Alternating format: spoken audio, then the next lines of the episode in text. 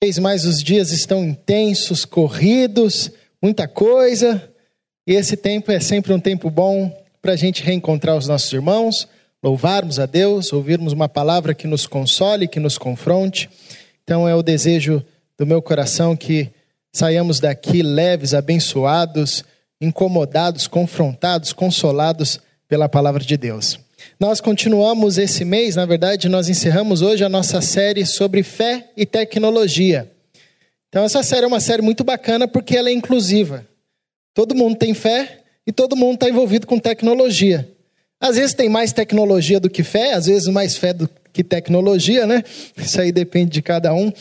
Ah, mas nós pensamos em conversar ao longo desse tempo sobre como a fé cristã, como a palavra de Deus, uh, nos ensina ou nos municia para vivermos diante da revolução ou das revoluções que a tecnologia tem gerado e colocado no nosso dia a dia. E nós falamos sobre o direito ao erro no primeiro dia com Daniel, nós falamos o lugar da privacidade comigo, Daniel falou semana passada sobre a virtualização das relações, e hoje nós falaremos sobre a beleza de não saber. Em uma era uh, digital, tecnológica, onde com um clique nós temos acesso a qualquer informação, não qualquer, mas assim, a, a, a, o maior número de informação possível em questão de segundos, né? em questões de segundos, minutos, assim, nós temos um acesso uh, grandiosíssimo de informações. É quase é, um crime você não estar bem informado, né? Então, naquele almoço familiar ou naquela conversa é, do trabalho, da faculdade, uh, você tem que estar tá antenado em tudo o que aconteceu, desde manhã até o fim da noite, e provavelmente nesses 20 minutos que nós estamos aqui já aconteceu tanta coisa no mundo. A página do G1, a primeira página do G1 já mudou tantas vezes, com tantas informações, o Twitter já mudou tantas vezes, o Facebook já você já recebeu um monte de notificação, um monte de notícia verdadeira, um monte de notícia falsa, enfim, é muita informação.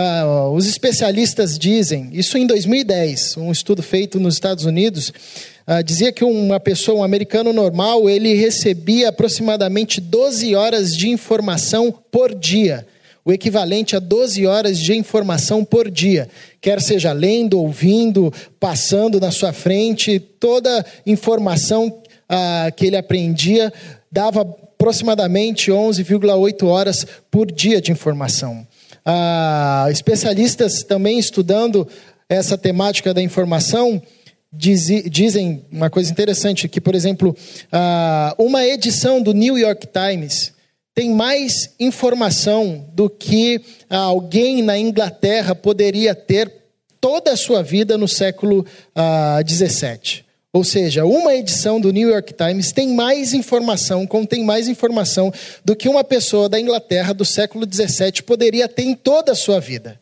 Então você tem hoje ah, à disposição no seu celular informações que provavelmente muita gente em século passado não conseguiria ter nem se vivesse três vezes a vida que viveu e o tempo que viveu. Nós recebemos muita informação, muito conhecimento. Não necessariamente conhecimento, né, mas muita informação. E é interessante essa relação do homem com a informação, essa relação do homem com o conhecimento. Isso é uma história longa da gente. Ah, vamos encurtar a história, começar no século 17, 18, no período que nós conhecemos como racionalismo, iluminismo, cientificismo, onde o homem tenta se desligar do que foi chamado de Idade das Trevas, período das trevas, Idade Média, um período ah, da falta do conhecimento, e passa a caminhar agora num período que é marcado pela busca do conhecimento. A ciência dá o tom, ah, o conhecimento sobre todas as coisas, sobre todas as áreas, a linguagem científica ah, em todas as áreas, descrevendo uma forma metodológica, clara, objetiva do conhecimento, isso ganha a humanidade. A época da razão, a época da ciência, com ah, o intuito de construir um mundo melhor, de entender as questões existenciais da humanidade, de onde nós viemos, por que nós estamos aqui, para onde nós vamos, como é que nós podemos viver da melhor maneira possível. E, e todo esse embalo, essa busca a partir da ferramenta da ciência, a partir da busca do maior número de informação possível, do maior número de conhecimento possível, isso conduziu o homem durante séculos e culminou ah, no que nós vimos na história de duas grandes guerras mundiais. Os estudiosos, depois desse período, analisando a, a história a partir desse desejo de buscar uma melhoria de qualidade de vida a partir da razão, eles compreenderam, olhando para as duas grandes guerras, que a razão, o conhecimento, a informação, a ciência não foi capaz de conduzir ao homem a esse processo de civilização ideal, de civilização perfeita. Pelo contrário, quase levou à extinção do planeta, quase levou à destruição do planeta. Depois disso, nós passamos por uma revolução tecnológica. Então, o conhecimento que antes era restrito, ou a informação, ou as informações que antes eram restritas a um pequeno número de gente, de cientistas, de sacerdotes, ah, de mestres, de doutores, agora com a tecnologia, sobretudo com a internet, com a internet 2.0, isso pulverizou. Todo mundo tem acesso à última tese de doutorado do cara Bambambam, Bam Bam, que foi lançado semana passada. Todo mundo pode ter acesso, todo mundo pode ler. Ah, então, a, o conhecimento e a informação ficou popularizada, e esse é o nosso contexto.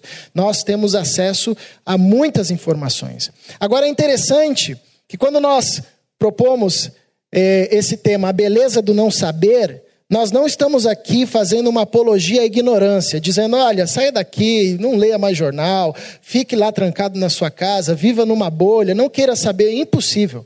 Até porque nós somos cristãos e a fé cristã demanda que nós ah, saibamos do nosso contexto. A fé cristã demanda que nós saibamos da nossa realidade, da nossa conjuntura política, das nossas questões sociais, dos dilemas que nós vivemos, das nossas crises, das nossas soluções, das descobertas científicas. A fé cristã nos chama para a, pensarmos sociedade, para vivermos na sociedade, para pensarmos como nós podemos, a partir do nosso conhecimento das Escrituras, a partir da revelação das Escrituras, como nós podemos interagir de forma mais eficaz eficaz com a sociedade, como é que nós podemos deixar a nossa contribuição na sociedade. Então, esse não é um convite para você sair daqui desinformado, mas é um convite para mudar a nossa forma de lidar com o conhecimento ou com a informação. É um convite para convertermos os nossos paradigmas em relação à nossa busca pela informação. Por que nós somos tão obcecados, ou por que é uma marca, uma característica da nossa sociedade e talvez de outras gerações que vieram antes de nós, essa obsessão pelo conhecimento? Esse desejo de conhecer, de saber, é possível destacar três desejos ou três paradigmas que moldam a nossa forma de nos relacionarmos com a informação ou com o conhecimento ou com essa busca ah, pelo conhecimento e pela informação. Acredito que nós nos movemos em direção a, ao conhecimento, ao mundo do conhecimento, por um desejo de autossuficiência. Quanto mais nós conhecemos, mais possibilidade de sermos autossuficientes nós ah, conseguimos ser, nós nos tornamos, nós adquirimos. Né? Eu não sei se você já passou a tentação de dar uma opinião em uma discussão sobre um tema que você nunca leu uma página de nada sobre aquele tema, mas você se sente a partir de tantos recursos e de tanta informação e de tanta manchete que você leu a respeito daquela informação, você se sente ah, na propriedade de dar uma resposta, uma, um, um, valor absoluto sobre aquilo, sobre algo que você nem ah, sabe direito. Isso é muito recorrente nas discussões de Facebook. Autossuficiência. Ou você pegou um exame médico e antes de ir para o médico, foi no Google consultar o resultado daquele exame. Eu vou consultar aqui e depois vou ver com o médico. Aí, se o médico falar uma coisa, se for muito contrário do que eu vi pela internet, eu vou contrapor o médico ali com o meu conhecimento uh, do Google. Né?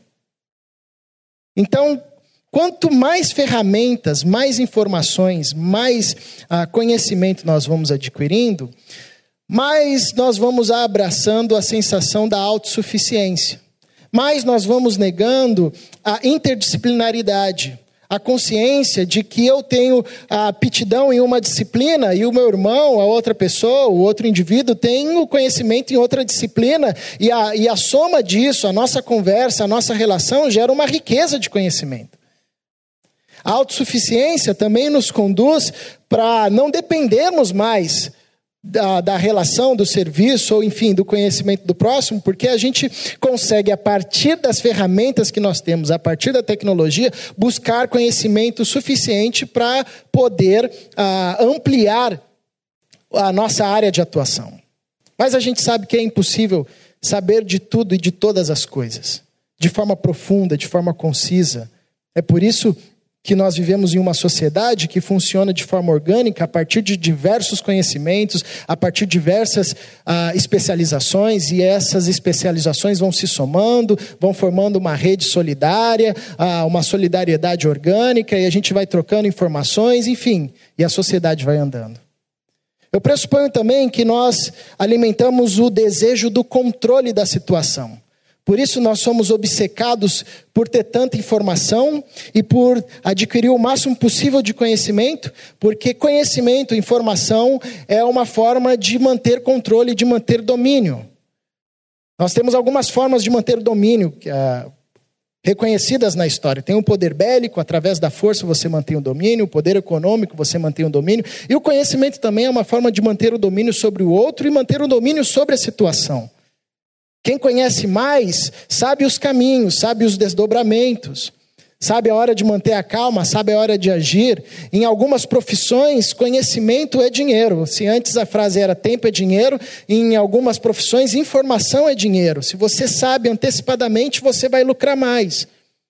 Eu, e a tecnologia nos dá essa sensação de que é possível ter o controle de muitas coisas. Eu lembro de um amigo esses dias que veio feliz compartilhando um aplicativo que ele baixou no celular, que nesse aplicativo ele cadastrou todo mundo da família dele, o celular da família de todo mundo, e ele acessava o aplicativo e ele em tempo real sabia onde todo mundo estava né, naquele tempo, naquele momento, onde a pessoa estava, o que, que a pessoa, qual lugar que a pessoa estava frequentando, o que, que ela estava, aonde ela estava indo. Falei, caramba, que sensação de controle, né? Porque agora você pode ficar tranquilo que você sabe onde todo mundo está. Ah, então, o conhecimento, a informação, dá para a gente uma sensação de controle da situação. Talvez uma das piores frases de se ouvir quando nós estamos com alguém é, em um tratamento médico ou em alguma situação de doença é quando o médico chega e fala assim: Ó, eu não sei mais o que fazer, não tem mais nada que a gente possa fazer por isso. Isso é uma notícia que nos choca porque nos lança para uma situação onde não tem mais controle de nada, onde nós estamos expostos a uma falta de controle da situação. E acredito também que um outro desejo, um outro paradigma de, no, que nos impulsiona nessa relação com o conhecimento é o orgulho. Em uma sociedade conectada, é feio dizer não sei. É muito difícil encontrar alguém que fala, Ih, não sei, isso aí eu não sei, hein? Isso aí nunca vi. Não, mas é a sua área, você se formou nisso. É, eu me formei, mas eu não sei sobre isso não. Vou dar uma pesquisada. A gente, até para não passar muito feio, a gente diz que com, a gente concorda com a fala do sujeito sem saber do que, que ele está falando, ou até diz que viu o filme que ele está citando e a gente nem sabe que filme que é. Não, já vi, não, esse filme é muito legal mesmo, ah, tem que ver mesmo, nem sabe que filme que o cara está falando. Porque é feio ser tomado como ignorante. Em uma época pautada pela razão, pelo conhecimento, por aqueles que detêm as informações, o conhecimento. É ruim chegar, chegar numa roda de conversa, o pessoal fala: pô, você, não, você sabe o que está acontecendo aí na crise com os Estados Unidos ah, e a Coreia do Norte? Aí você fala: eu vou falar que não sei aqui, o pessoal vai achar que eu vivo qual planeta? Não, sei, sei o que está acontecendo. Aí fica só por isso, só ninguém se aprofunda nada, para não denunciar que não sabe de nada. Né? Então tem ah, essa relação da autossuficiência, essa relação do controle ah, da situação e essa relação do orgulho. E como que a Bíblia pode nos ajudar num processo de conversão ah, desses desejos ou desses paradigmas que nos impulsionam nessa relação com o conhecimento. Porque uma coisa muito legal, e aqui o objetivo da gente nunca foi demonizar a tecnologia, pelo contrário, por causa da tecnologia, tem irmão que está assistindo esse culto em casa, tem irmão que está assistindo esse culto no trabalho, esse culto vai ficar gravado, para o bem ou para o mal, você vai poder assistir depois, enfim. A tecnologia nos ajuda em muitas coisas. a a questão sempre é como nós lidamos com isso. E quando nós estamos com o paradigma, com o modelo, ou com os desejos equivocados na forma de lidarmos com o conhecimento, com a, com a informação, com tudo que a tecnologia pode nos oferecer em termos de informação, ah, nós podemos cair num ciclo que acaba, como alguns estudiosos vão ah, detectar, ah, acaba gerando uma crise de ansiedade. Então, não são poucos profissionais, principalmente aqueles que trabalham diretamente com informações que precisam estar atualizados a todo instante, entram numa crise de ansiedade, numa crise de depressão. Muita informação, às vezes muita informação da realidade, muitas notícias ruins podem levar a gente a um choque, a, um, a uma convulsão de informação, a um ambiente de tristeza, enfim. Como é que nós podemos lidar e o que, que a Bíblia tem a nos ensinar a respeito dessa possibilidade da beleza do não saber? Convido você a abrir a sua Bíblia no livro de Atos ou acompanhar a leitura do livro de Atos, capítulo 1. Verso 6.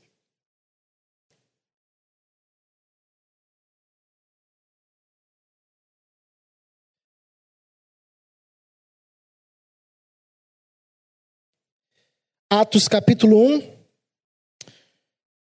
a partir do verso 6. O contexto aqui é depois da ressurreição de Jesus, Jesus passa dias com seus discípulos e ele está ah, perto de ser assunto aos céus. Então, reunido com seus discípulos, ele traz mais alguns ensinamentos, e aí o verso 6 diz assim: Então os que estavam reunidos lhe perguntaram: Senhor, Será este o tempo em que restaures o reino a Israel? Respondeu-lhes: Não vos compete conhecer tempos ou épocas que o Pai reservou pela sua exclusiva autoridade. Mas recebereis poder ao descer sobre vós o Espírito Santo, e sereis minhas testemunhas, tanto em Jerusalém, como em toda a Judéia e Samaria e até aos confins da terra. Senhor, conduza-nos através da tua palavra, orienta-nos, que a tua palavra nos confronte, nos console e gere transformação no nosso coração, convertendo as nossas intenções, as nossas motivações, os nossos desejos, os nossos modelos e conduzindo-nos por um novo caminho, que é o caminho daquele que nasceu de novo que nasceu da água e do Espírito e que vê em sua vida nascer a vida do Cristo, nosso Senhor, nosso Salvador, e é por meio dele que oramos. Amém.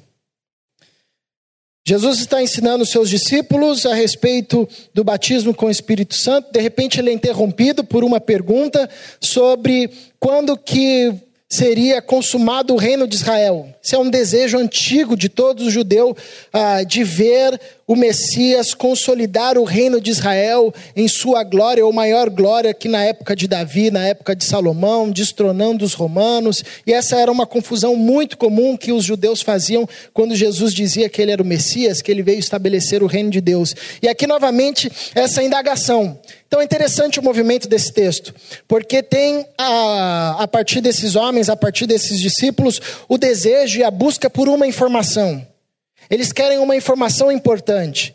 E é interessante compreender o contexto que Jesus está dando as suas últimas recomendações e os discípulos sabiam que eles seriam enviados a partir ah, da assunção do Cristo para as nações. Então eles estão pegando o máximo de informação possível. E aqui tem uma informação importantíssima: qual é o dia, quando tudo será consumado, quando o seu reino será estabelecido, quando a glória de Israel será estabelecida por completo. Então é um anseio, um desejo, uma busca por um conhecimento, uma busca por uma informação.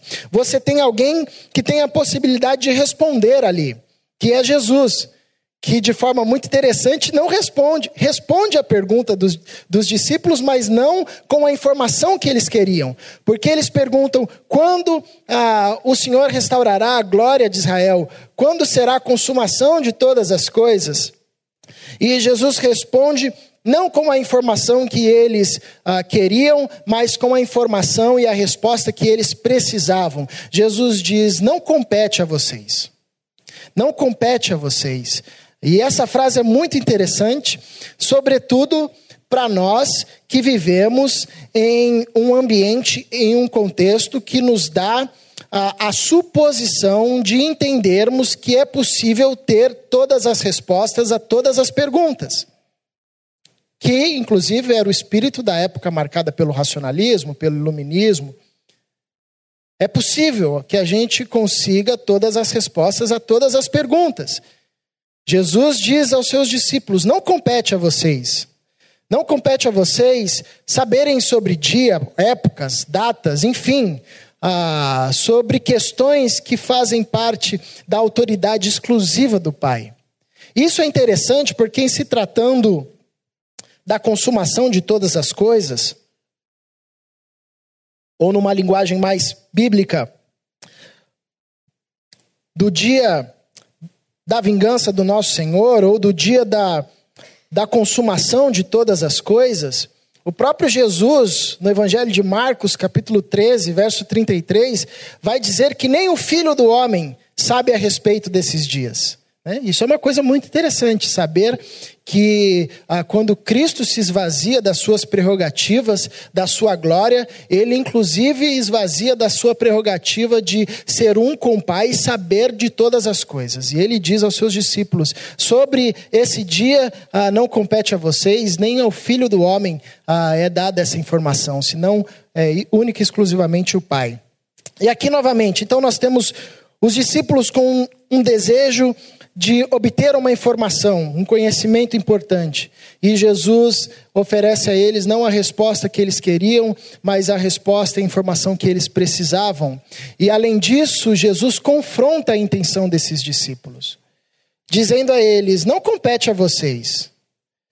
É como se dissesse: há coisas que foram reveladas para vocês e que estão sobre o poder de vocês. Mas há verdades, há questões que nem se vocês se esforçassem muito conseguiriam alcançar. Não competem a vocês essas questões e, sobretudo, essa questão quando será o fim de todas as coisas. E Jesus continua a resposta que ele dá aos seus discípulos com uma outra informação que não necessariamente era a informação que eles queriam, porque eles queriam saber qual era o dia, qual era a data, qual era a época. E Jesus responde dizendo: ah, Mas vocês receberão poder quando vier sobre vós o Espírito Santo, e o Espírito Santo fará de vocês ah, minhas testemunhas em Jerusalém, na Judéia, Samaria, até os confins da terra. Isso é um jeito muito peculiar de Jesus. As pessoas vinham fazer uma pergunta para Jesus e Jesus ah, parecia que Jesus estava respondendo uma outra coisa, né? Mas não, Jesus está trazendo um ensinamento interessante aqui, que pode nos ajudar nessa nossa forma de lidar com as informações ou nesse nosso desejo de querer saber sobre todas as coisas. A primeira informação que Jesus, ou o primeiro ensinamento que nós ah, aprendemos aqui através da resposta de Jesus aos seus discípulos, é que a caminhada de fé e a caminhada da vida do discípulo de Cristo acontece não a partir da autossuficiência, do conhecer para ser autossuficiente, do informar-se para saber mais e assim ser o mais autossuficiente possível. Não. A caminhada de fé, a caminhada com Deus, a caminhada da vida do discípulo de Jesus acontece a partir da dependência. Não da autossuficiência, da dependência. Quando Jesus diz: Não compete a vocês, mas sim a Deus. Isso é um chamado para depender de Deus. É um chamado para reconhecer que há elementos na vida, há verdades na vida, há questões na vida, que por mais que eu empenhe o meu raciocínio, a minha lógica, as minhas experiências, as minhas ferramentas, ah, há respostas que não me serão dadas. E às vezes respostas essenciais e fundamentais que não me serão reveladas, nem se eu fizer um estudo minucioso das Escrituras. E o que, que eu faço nesse momento? Eu tenho que depender de Deus.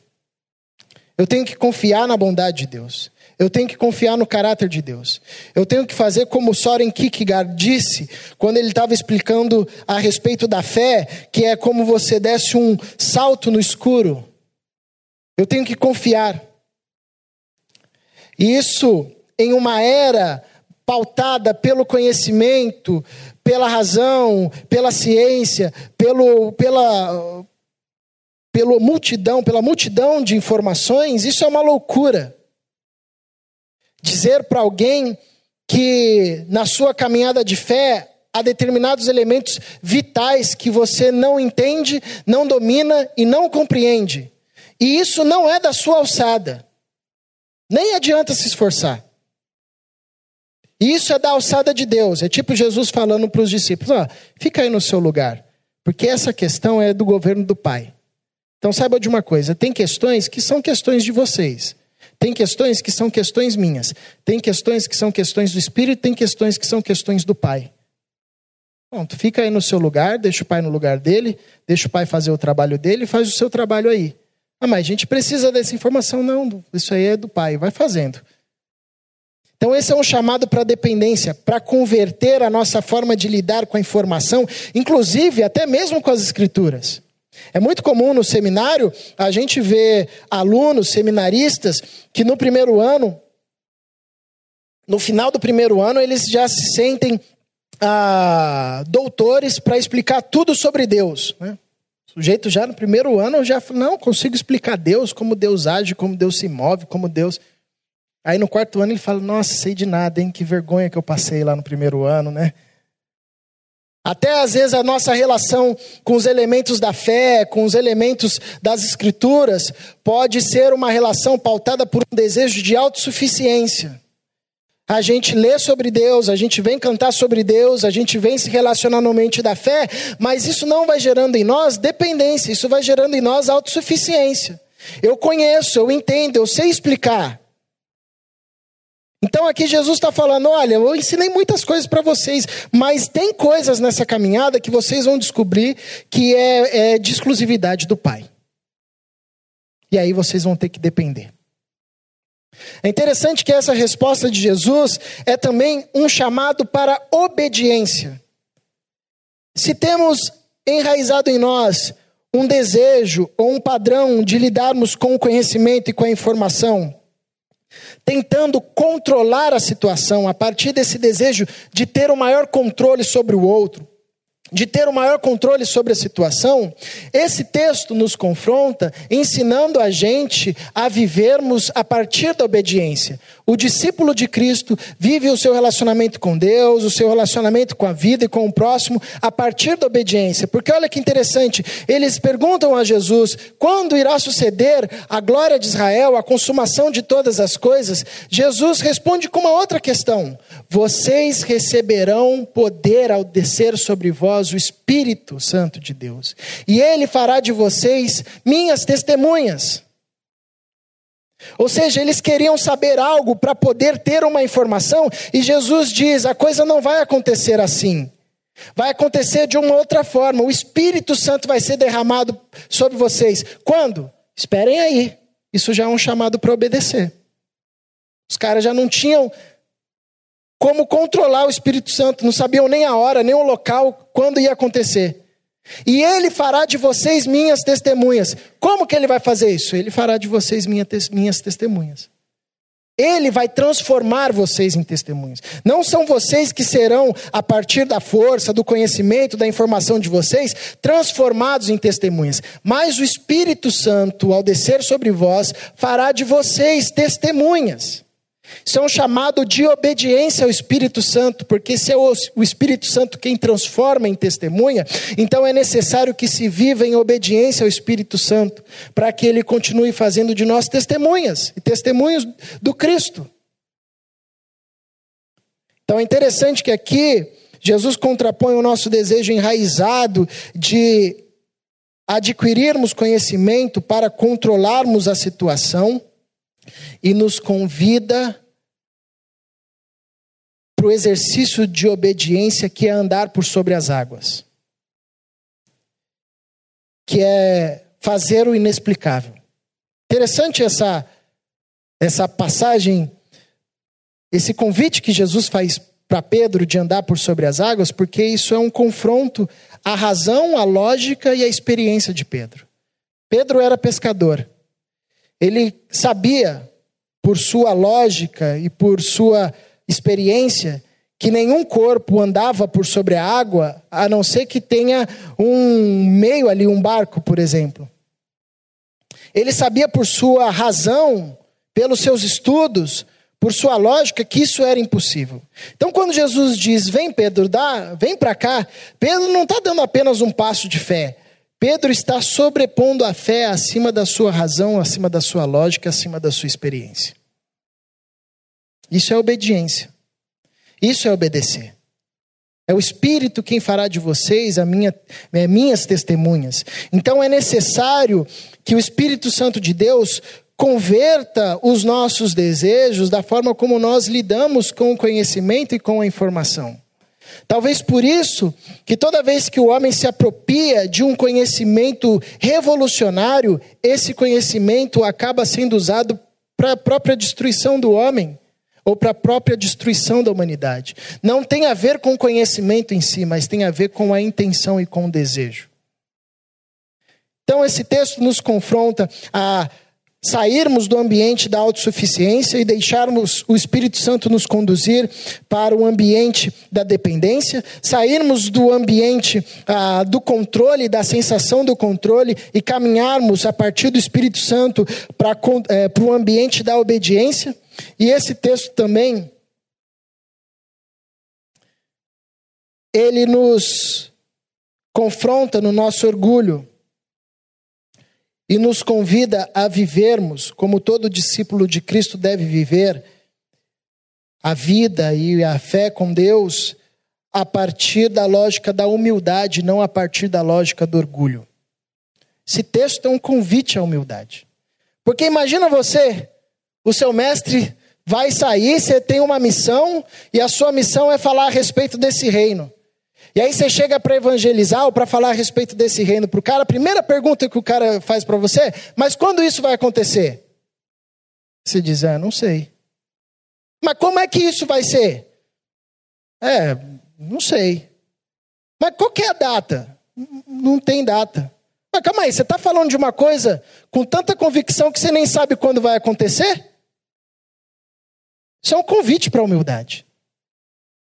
Isso é um convite para reconhecer algo belo nas Escrituras, que a Bíblia vai chamar de mistério. Que é essa capacidade de se encontrar com elementos nas Escrituras que nos é transmitido pela fé e que a gente consegue compreender, mas na hora de explicar, nos faltam palavras. É um mistério, por exemplo, da ceia. Interessante que durante muitos séculos, a, a prática da ceia do Senhor, ou batismo, eles recebiam o nome de mistério. Depois trocou-se por sacramento. Essa troca confundiu tudo, porque o sacramento dá a ideia de um mandamento, de um sagrado mandamento. O que é um sagrado mandamento?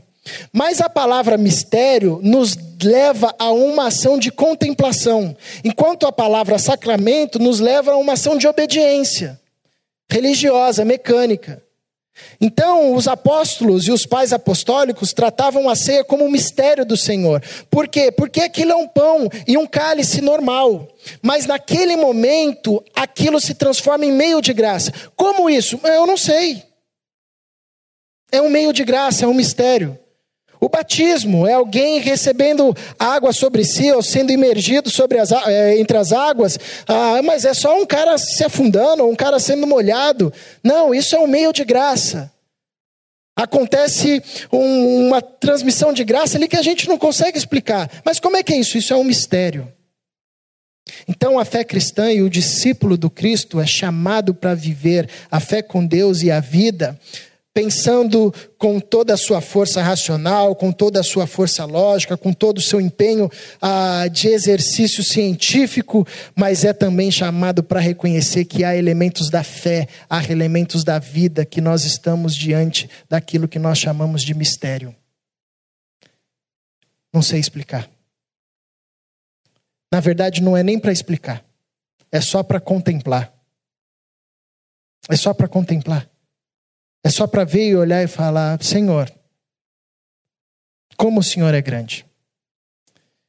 É por isso que Paulo, quando ele está escrevendo a carta aos Romanos, conteúdo incrível, uma teologia fantástica, pura lógica, categorias de raciocínio maravilhosos, uma profundidade do Antigo Testamento, de revelação do Cristo. Ele chega no final do capítulo 11 e ele diz: ó a profundidade da riqueza, da sabedoria e do conhecimento. Em ti estão escondidas todas as coisas. Quem te aconselhou? Quem te deu conselho? Ele canta um hino de louvor. Agostinho, quando escreve o seu livro Confissões, ele, esse livro é fantástico porque você não sabe se você está lendo um tratado de teologia ou um livro de oração. Ele está escrevendo e está tendo o maior insight teológico, de repente ele engata num hino de louvor, numa oração, dizendo: O Senhor é maravilhoso, que coisa bela isso. Você fala: caramba, o cara está falando sobre eternidade num negócio tão profundo, ele engata em uma oração, porque é assim que os discípulos são chamados para viver e para se relacionar com conhecimento de Deus, sobre Deus e que vem da parte de Deus, com essa com esse coração humilde. Sabendo que por mais que a gente saiba e por mais profundo que a gente busque, cave, estude, nos depararemos sempre com uma noção do mistério. Isso é mistério. Não sei explicar. Então, a beleza do não saber não tem a ver com ser desinformado, mas tem a ver com ter o nosso coração convertido em relação à forma como nós adquirimos o conhecimento e buscamos a informação. Não mais a partir dos paradigmas do velho homem, que anseia pela autossuficiência, pelo controle da situação, ou pelo orgulho, mas a partir do novo coração dado em Cristo Jesus, que se aproxima em dependência, que se aproxima em obediência, em submissão, que se aproxima em humildade, reconhecendo que Deus é grande demais para caber em qualquer argumento teológico, filosófico, enfim. Que numa era marcada pela informação e pelo conhecimento, o Senhor transforma o nosso coração, porque isso é um milagre. Para que a nossa aproximação de todo conhecimento, seja ele teológico, filosófico, prático, comum, cotidiano, seja o que for, seja uma aproximação com o coração convertido. Com aqueles ah, que sabem que, mesmo que conheçam demais ou conheçam de menos, são chamados para viver na dependência que, mesmo que conheçam de mais ou conheçam de menos, são chamados para viver em obediência. Que, mesmo que conheçam de mais ou conheçam de menos, são chamados para viver em humildade. Convido você a ter um tempo de oração, respondendo com suas palavras a Deus, a forma como essa fala ecoou e ecoa no seu coração.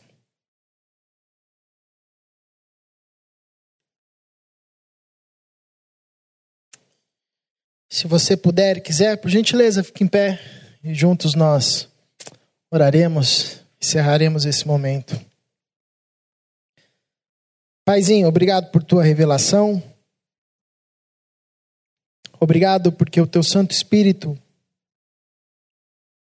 nos conduz a conhecermos cada vez mais a Ti. Obrigado, Senhor. O Senhor conhece os nossos dilemas, as nossas crises, as nossas confusões, também as nossas alegrias, os nossos planos e sonhos. Colocamos tudo diante de Ti.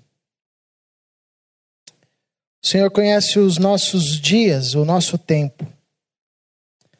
O Senhor sabe o quanto somos assediados por diversas e múltiplas informações.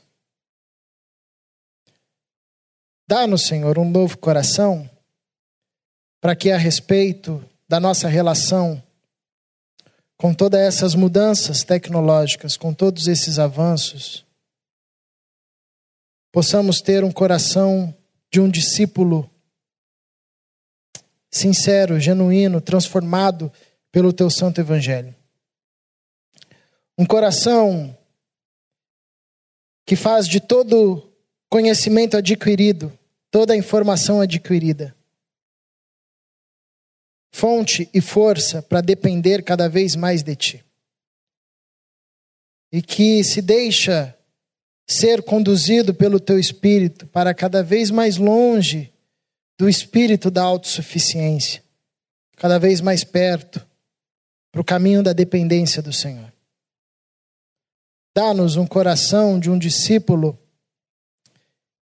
que em tudo que busca conhecer, ou em tudo que se adquire conhecimento, vive cada vez mais como alguém que obedece e submete aos teus ensinamentos e à condução do teu Santo Espírito. Dá-nos um coração que, por mais que seja revelado como o apóstolo Paulo, como o apóstolo Paulo foi, as maravilhas indizíveis, ainda permaneça um coração humilde diante de ti e diante dos irmãos. Para a tua glória, Senhor, em Cristo Jesus, é que nós oramos confiados em Ti. Guarda-nos ao longo dessa semana. Em Cristo Jesus. Amém.